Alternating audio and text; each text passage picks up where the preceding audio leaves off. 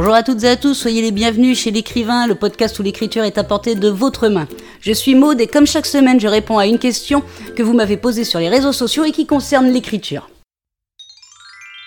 Cette semaine, je réponds à la question d'Anastasia75 sur Instagram qui me demande doit-on obligatoirement finir son livre par un happy end?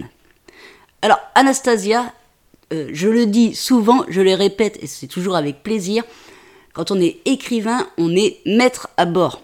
C'est-à-dire que tu n'es pas obligé de terminer ton livre par un happy end. Si ton livre est quelque chose de triste et que tu veux qu'à la fin, euh, alors je vais abuser un peu, mais si tu veux qu'à la fin tout le monde soit mort, tu peux euh, finir euh, par, par, une triste, par une fin triste. Il n'y a rien qui t'en empêche, tu es le seul maître à bord de ton livre.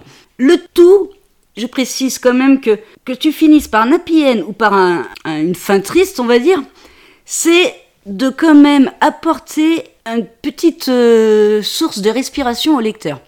C'est-à-dire que tu peux finir par une fin qui est triste, mais essaye tout de même d'y mettre une euh, certaine, alors je vais dire légèreté, c'est peut-être pas vraiment le mot euh, le plus approprié pour ça, mais d'apporter quand même une petite légèreté afin que ton lecteur ne finisse pas complètement au fond du trou quand il aura terminé la dernière page.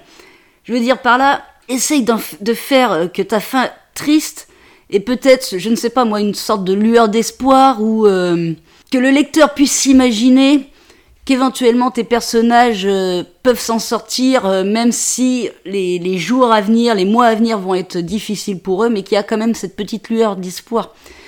Donc rien ne t'empêche de créer une fin euh, qui soit pas un happy end, hein, c'est au contraire, si c'est dans la logique de ton livre, il vaut mieux créer ce genre de fin plutôt que de faire une pirouette cacahuète et de se retrouver avec un happy end qui aurait rien à voir avec le ton et l'univers que tu as développé avant.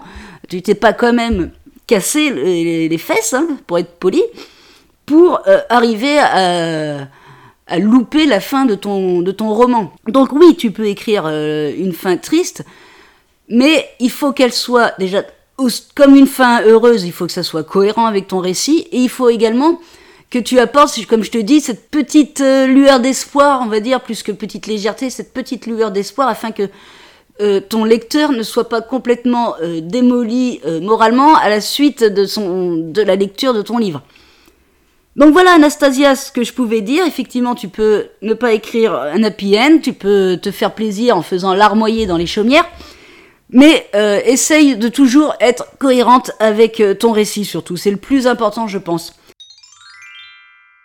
Voilà pour la réponse de la question de cette semaine. Si vous avez envie d'apprendre l'écriture ou de développer un peu votre style, je vous offre une formation. Vous trouverez le lien en description de ce podcast. Si vous avez envie de me poser une question sur l'écriture, n'hésitez pas à me contacter sur les réseaux sociaux, Instagram, Facebook, Twitter. Sinon, je vous retrouve la semaine prochaine pour la réponse à une nouvelle question. En attendant, bonne écriture à toutes et à tous et prenez soin de vous.